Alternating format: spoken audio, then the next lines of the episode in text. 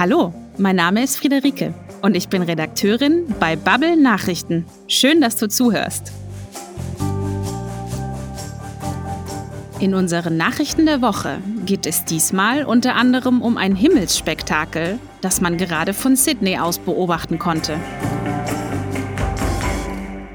Wir hören uns diesen und noch zwei andere Reuters-Berichte gleich zusammen auf Englisch an. Ich werde jeden Bericht einzeln einleiten und dir außerdem Hinweise zum effektiven Spracherwerb geben. Bevor du die Nachrichten anhörst, such dir einen Ort mit wenig Hintergrundgeräuschen. Am besten hörst du dir alles insgesamt zweimal an.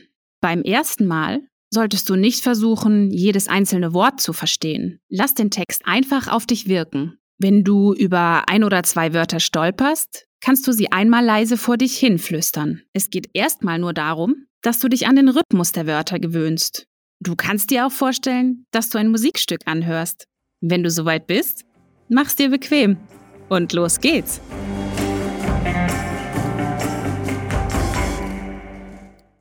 In einem Land mit wenig Zugang zu Benzin wird Solarenergie zur Rettung der Landwirtschaft. Im Sudan bekommen Haushalte und kleine Betriebe Finanzhilfen, um die Energiewende möglich zu machen. Ein Bauer erzählt uns, warum er durch Solarenergie Geld spart. Mohammed Maghub used to spend more than $12 a day on gasoline to pump Nile waters onto his farm in Sudan. That changed when he made the switch to solar. هنا ال 5000 في اليوم دي ما بصرف منها ولا حاجه The comparison with solar energy is now I spend nothing. The only difference is that you pay for the cost once, with a guarantee of being able to use it for years to come. Magoob's farm is one of many small businesses and households turning to sustainable energy in Sudan. That's because though the water may be flowing, petrol is not. The country's lack of foreign reserves has caused an unstable supply, leading to frequent lines at gas stations, power cuts, and protests.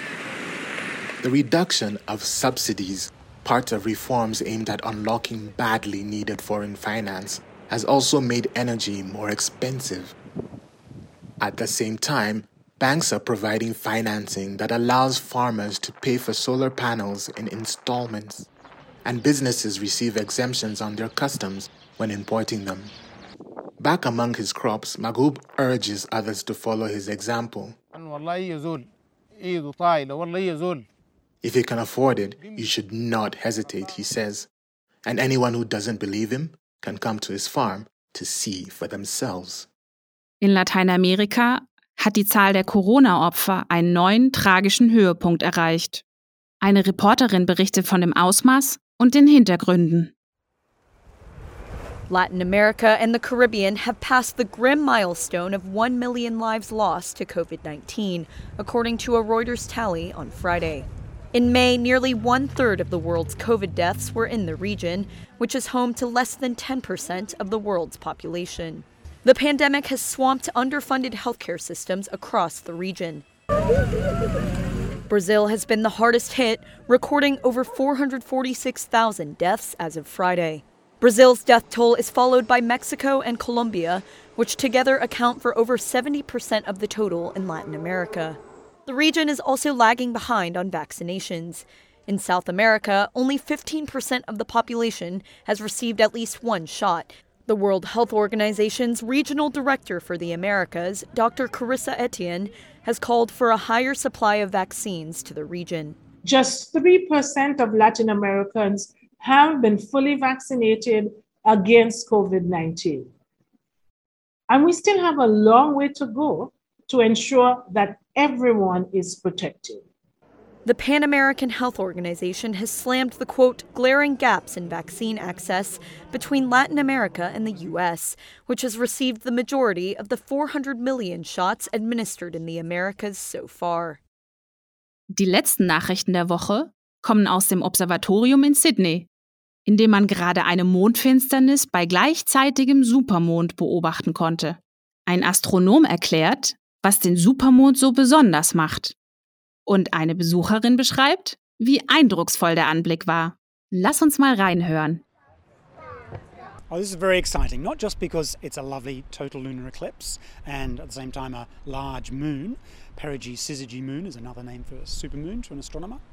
It's a lovely event now because Sydney Observatory is open again at night um, just for this event this time around. It's been, we've been closed for the last year. Um, there's a bit of a buzz around amongst the staff here tonight to be able to present some astronomy to the public and to welcome visitors again to Sydney Observatory after such a long time. Um, this time round, uh, this supermoon is the closest of those for the year. So it brings the moon into about 357,000 kilometres from the Earth. It's usually about 380,000, so that's uh, quite a little bit closer, and it's the closest of the, depending on the def- definition, the closest of the four or five that are occurring this year. If you were on the moon and you could see this total lunar eclipse from the moon's point of view, the Earth would completely block the sun and you would see a lovely orange red ring of light around the Earth. It would be all the sunrises and all the sunsets all at once ringing the Earth. It was absolutely spectacular just to see it. And as I was saying to some of my friends, you can see how the ancient people really thought that a god or some monster was really eating at the moon and, and taking taking bites out of it.